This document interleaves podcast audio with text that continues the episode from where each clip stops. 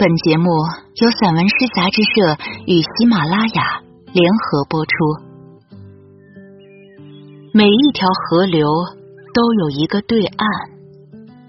外一首，陈少华。弯曲的河流是大地的经脉，银白向低处集结，密谋已久的咆哮，席卷了太多坚硬的卵石。而蜗居的巢穴正摇晃给我们看，浮萍一样忽略体内的斑点。流星划过天际，山崖练习倒立。最初的啜饮者也是最后的叛逆者，与河床一起涌动沉落。他们被水草枯萎过，与乱石搏击过，洪荒过，也晦暗过。每一条河流都有一个对岸，每一个对岸都有一处光芒。往返的地质就在透明的水中，被一条翻身的红鲤追赶。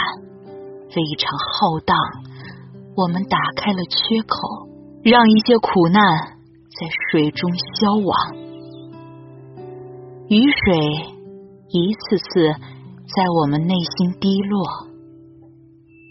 经过一次决裂之后，再见的地方已接受晴雨伞的遮掩，就像我们把一束枯黄的叶子摇落，可以让部分营养进入身体。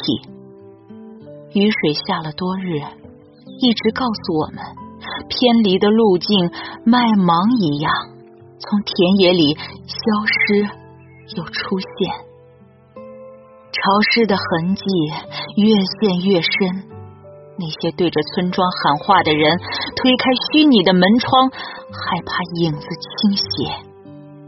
在南方，我们习惯性的隐藏伤口，雨水一次次在内心滴落，柔软又透明的珠帘再无雕饰，真实的存活代表了哭泣的花朵。